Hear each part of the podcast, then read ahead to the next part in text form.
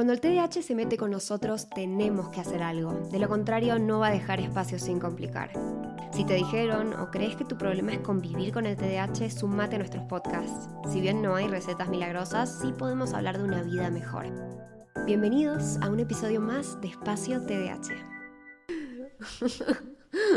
Ay, qué bueno. Estamos muy, muy pasadas las dos. Me gustó igual. F90 Punto uno. Punto cero. Radio. Ah, bueno, punto cero así englobamos a todos. F90.0. La radio de tu TDAchada. Yo siempre quise tener una radio. Bueno, hola, Ma, ¿cómo estás? Hola, Lu. Yo muy bien, ¿vos? Empezando de payasas. Bueno, pero que no hay más lindo que hacer payasadas, ¿o no? No, no conozco vivir de otra manera. Yo muy bien, la verdad, estoy en día 3 de metilfeniato 54. Diciendo, wow, me está esforzando mucho, me está esforzando mm. demasiado, me está esforzando demasiado. Mm. Claramente yo soy mucho más de lo que me estaba, de lo que me estaba creyendo, ¿no? Eh, y me estaba dando con un caño. Y me acuerdo que yo no quería pasar a 54, no quería. Me acuerdo que una vez lo intenté y no, pero dije, bueno, ya fue y estoy muy feliz y me siento re bien conmigo misma. Y, nada, mi, autopercepción, mi identidad. Todos los días me quiero sentar a trabajar porque soy una crack en el trabajo, ¿entendés? Trabajo un montón y estoy chocha, estoy feliz. Te cambiaron las dioptrías de los anteojos, Lu. Ahora ves más clarito. Veo más clarito, es una maravilla. Y especialmente me siento mejor. Mm, bajó tu ansiedad aparte. Bajó mi ansiedad, pero eh, dejé de ser tan dura conmigo misma porque dije, ah, ahí está la chica que yo conozco. Es, simplemente mm. estamos en un contexto diferente, pero mm, ahí estaba la chica que yo conozco. Estaba metida por ahí, solo que necesitaba un poquito más de, de dosis. Qué interesante porque me lleva esto a pensar, que yo digo, si no hay nada más maravilloso que trabajar, tener el trabajo que yo tengo, conocer a las personas maravillosas que conozco todos los días y que me nutren de cosas tan brillantes, tan brillantes. Me quedé pensando mientras vos hablabas en esto de quién soy, ¿no? Dijiste la palabra identidad y me hace acordar a alguien que hace poco me dijo, yo me identifico con mi desempeño en una curva que siempre cae. Es como, uh soy un avión que siempre se estrella, ¿no? Pero siempre despega. Siempre se estrella. ¡Wow! ¡Qué fuerte eso! ¿no? ¡Qué identidad dolida! Dolida, dolor.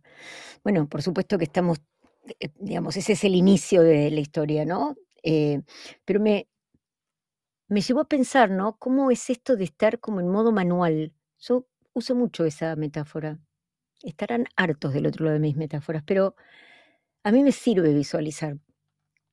En modo manual, ¿no? Si alguna vez alguien manejó un auto automático, se da cuenta de la diferencia que es manejar un manual de un automático, ¿no? Eh, bueno, ¿qué cosa? O el termostato, ¿no? No tengo que estar tocando, subiendo, bajando, ¿no? Eh, la temperatura se ajusta sola.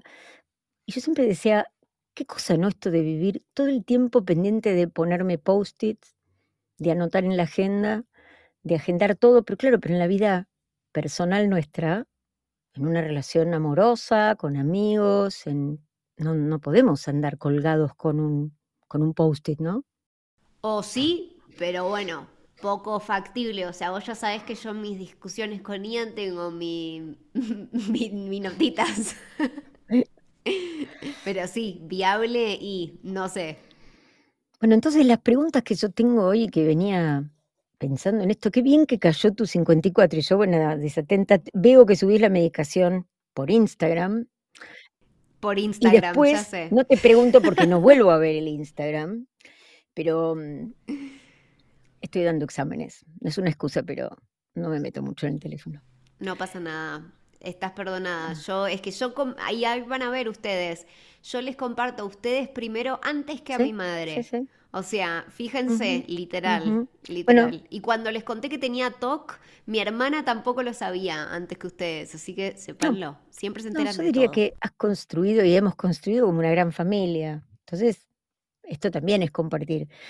Pero las preguntas que yo traía y que el desafío es también para, para que las pensemos todos es esto de la identidad, ¿no? ¿Soy lo que muestro? ¿Soy mis acciones?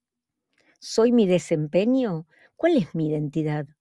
¿Cómo construimos las personas con TDA una identidad? Si construir una identidad es poder unir todas esas escenas de nuestra vida como un proceso que estén conectados cuando vivimos totalmente fragmentados. Entonces digo, wow, esto es muy importante, porque si yo me identifico con lo que hago mal y no puedo ver tampoco las cosas que hago bien y solamente me anticipo pensando que me voy a estrellar cuando estoy entusiasmado empezando un proyecto, es muy entendible que después no quiera empezar, ¿no? O que aparentemente no pueda empezar.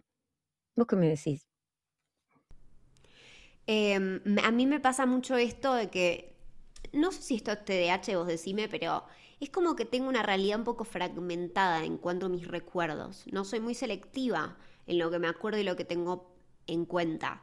Capaz mi cerebro está mucho más pendiente a buscar mis fracasos, inclusive anticiparlos, ¿eh? Mi cabeza capaz me dice, uy, a ver cómo fallas en esto. Porque capaz mi, cerebro anticipa, dice, mm, sí, TDAH, a full, esta tarea te va a salir pésima. Obvio que si encaro cualquier cosa de esa manera, probablemente mi, mi resultado no sea el mejor. Pero inclusive el hecho de que tenemos más registro cuando fracasamos que las cosas que hacemos bien, ¿no? O sea, muchas veces he tenido charlas con vos en las que vos misma me tenés que recordar cosas que yo he hecho, logros que yo he tenido, que yo no tengo ni en cuenta cuando realmente estoy haciendo una evaluación de quién soy como persona, de cómo, cómo me desempeño y demás. A ver, me tendría que anotar, porque mientras hablas se me van ocurriendo eh, respuestas y no quiero interrumpir. Y, y es importante, ¿no? Esto, porque es un proceso construir nuestra identidad. ¿Y cómo somos las personas TDAH en los procesos largos? Uh, pasa palabra. pasa palabra. Claro, entonces como somos en los procesos largos de abandonar, imagínate esos fragmentos que vos identificás. Esa es una parte. Y la otra, todo esto tiene copyright mío, ¿eh? porque son muchos años de experiencia, pero no es que tenemos hecho un estudio eh, científico que dice eso, de ojo los que están afuera. Pero es muy importante, nuestro cerebro está entrenado para ver cosas negativas, ¿eh? ojo, porque esas cosas negativas o peligrosas son las señales para cuidarnos. Nuestro cerebro va en busca de esas cosas negativas, pero también así se relaja cuando ve que las cosas no son peligrosas. Y yo digo, ¿tu cerebro se relaja, Lu? ¿Tu cerebro puede relajarse y decir estoy a salvo? Es difícil, pero te digo, desde que pasé a 54 estoy acordándome que sí sé, hacerlo. O sea, no quiero ser una publicidad, pero es que mi respuesta ha cambiado mucho en estos tres días. Pero sí, en el, en, eh, en general, porque bueno, no sé, hace tres días que estoy con esta vida, capaz se me pasa mañana. Pero mm, en general no, mi cerebro no se relaja jamás. Siempre estoy pensando en 90 cosas. Es como, no sé, el otro día hablaba de, sexo y TDAH y decía, hasta ahí se mete. ¿Entendés? Capaz estás en pleno acto y es tipo, uy, me olvidé de comprar la selga. Vos decís, todo el tiempo estoy buscando cosas para preocuparme. En realidad, el tema es que todo nos preocupa, porque el modo de conectarnos aprendido es a esto, en, definitiva es eso, es muy claro, o sea, yo entiendo que empiezo a subir una curva que en muchos momentos nos entusiasma y que después nos puede asustar porque sabemos que va a estrellarse. La ansiedad. la ansiedad, ahí vamos juntos a la ansiedad. La ansiedad es la ansiedad la que me come el disfrute. Y yo pensaba cuántas veces va un paciente adulto, sobre todo, con ansiedad, hablando plenamente de su TDAH, obvio, que está debajo de la ansiedad, y obviamente la ansiedad se lleva el premio. pero nunca baja del todo esa mente, siempre sigue con 20 ventanas abiertas, con cuatro o cinco niveles de, de líneas de audio que están permanentes. ¿Cómo vamos a estar en calma? Entonces la pregunta de nuevo es, ¿cómo construyo una identidad? Primero tendría que poder conectarme conmigo, permitir conocerme, y eso me va a llevar mucho tiempo. Pero me gusta la idea de que lo planteemos como algo, como un desafío. Hoy te pusieron anteojos mejores, ves más clarito, pero todavía no pudiste centrarte en, en qué cosa te identifica, dónde estás vos, cuál es tu identidad propia. Hoy estás en la performance, estoy accionando mejor, me siento mejor. Bueno, hay un tiempo para conectarse con ese interior que es quienes somos o quienes estamos siendo, porque no somos hoy y esto es así. Sí, Todo el tiempo tenemos posibilidad, ¿no? Entonces me gustaría pensar, ¿no? Y esto me gustaría que lo transmitamos con mucha, eh, no solo con mucha amorosidad, con mucha pasión, porque ¿qué hay más importante en la vida que sentirnos bien con nuestra identidad, que tener una identidad? cohesiva, fuerte, sólida, relajada, llena de bienestar, ¿no? Y es que al final del día yo creo que tu identidad es algo en lo que te apoyás. Em, yo siempre que tengo un momento difícil, un poco recaigo en esa identidad y digo, Luli, vos sos fuerte, Luli, vos todo lo que te propones lo vas y lo haces. No hay nada que te haya frenado. Eh, para mí es es, una casita de, como, como cuando tu mamá te hace sopa cuando estás enfermo, ¿entendés? Es como, son como esas cosas que te dan un abrazo. Entonces, para mí la identidad es re importante. Y ojo, ¿no? ¿Qué, qué cosas usamos para definirnos? Si te tengo que pedir hacer un ejercicio en este momento, ¿no? Agarrar lápiz y papel, pausate el episodio. ¿Cuál es tu identidad? Anota todas las palabras que se te vengan a la cabeza. Y pues pensemos, ¿no? ¿Cuánto de eso es un juicio? y cuánto de eso eh, le falta más cosas positivas que nos olvidamos de ver, ¿no? Bueno, me parece que ya hablamos en un episodio de El fiscal y el abogado defensor.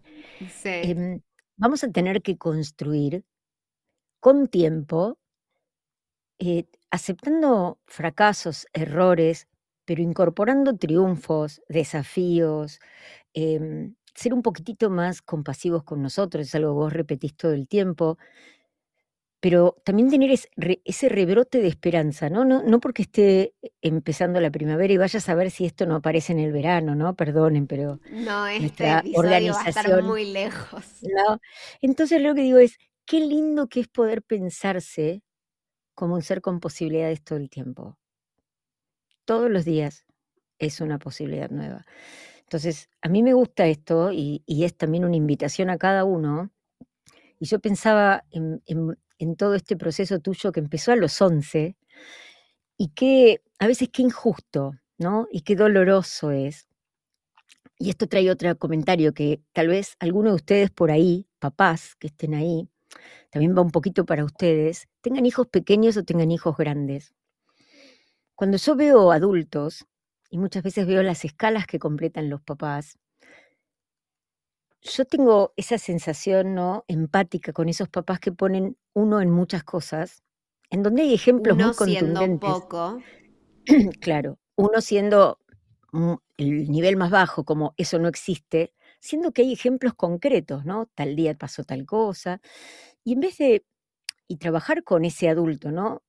Que se enoja con sus padres porque no lo reconocen, es decir, no, no, donde dice uno va tres, porque ese uno es por la culpa que le genera haber estado ahí y no haberlo podido cambiar. Tenemos que aceptar eso, ¿sí? Y de hecho, más de una vez me pasa que después de abrir este tema, pueden ir a hablar con sus padres y los padres lloran, les piden disculpas y si les dan la escala de nuevo, pondrían tres y cuatro. Pero no es solo eso, sino que se ven ellos identificados también. Entonces, es muy importante que aceptemos que estas son características, no es la identidad ni de tu hijo ni tuya, son características que ese desempeño no te defina, ¿no? Tampoco que te defina el éxito, ¿eh? porque el éxito también es transitorio. Tal cual, tal cual. Eh, quisiera agregar, ya que hablamos de identidad y vos hablaste del diagnóstico, que a nosotros no nos gusta decir que somos TDAH, porque nosotras somos Norma y Lucía. Yo conozco y he tenido esta charla con muchos de ustedes y algunos me dijeron, no, para mí yo soy TDAH. Y está bien, somos todos observadores diferentes, la realidad. Em, pero yo simplemente elijo llamarme Lucía porque yo soy un montón de otras cosas que, que un diagnóstico. mi, mi, diagnóstico es una herramienta para mí, pero yo soy Lucía, soy fuerte, soy valiente, soy resiliente y quizás al final de una lista de un montón de otras cosas esté la parte del TDAH, pero no es algo que me, me identifica ni me rotula. Por eso creo que esto tiene que ser un mensaje eh, que abra una puerta importante en cada uno de ustedes que estén por ahí, donde estés. Me parece que hoy es un buen día para que sea el primer día del resto de tu vida. Ah, tremendo. Terminó el podcast eh, en otro nivel. Nos fuimos a la estratosfera, tremendo. No, no, vamos a ser, vamos a ser un poco poéticos, está llegando la primavera, el mejor mes del año.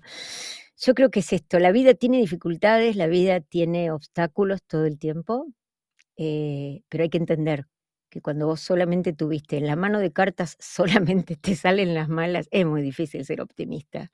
Así que va mi abrazo, va nuestro abrazo, ¿no, Lu? Para todos.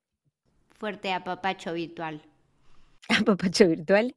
Y nada, me parece que eh, es todo por hoy. Bueno, amigos, como siempre, yo acá les recuerdo que aprieten todos los botones, ¿sí? Menos el de dejar de suscribirte y dejar de seguir. ¿sí? Suscríbanse, pongan un comentario, un review.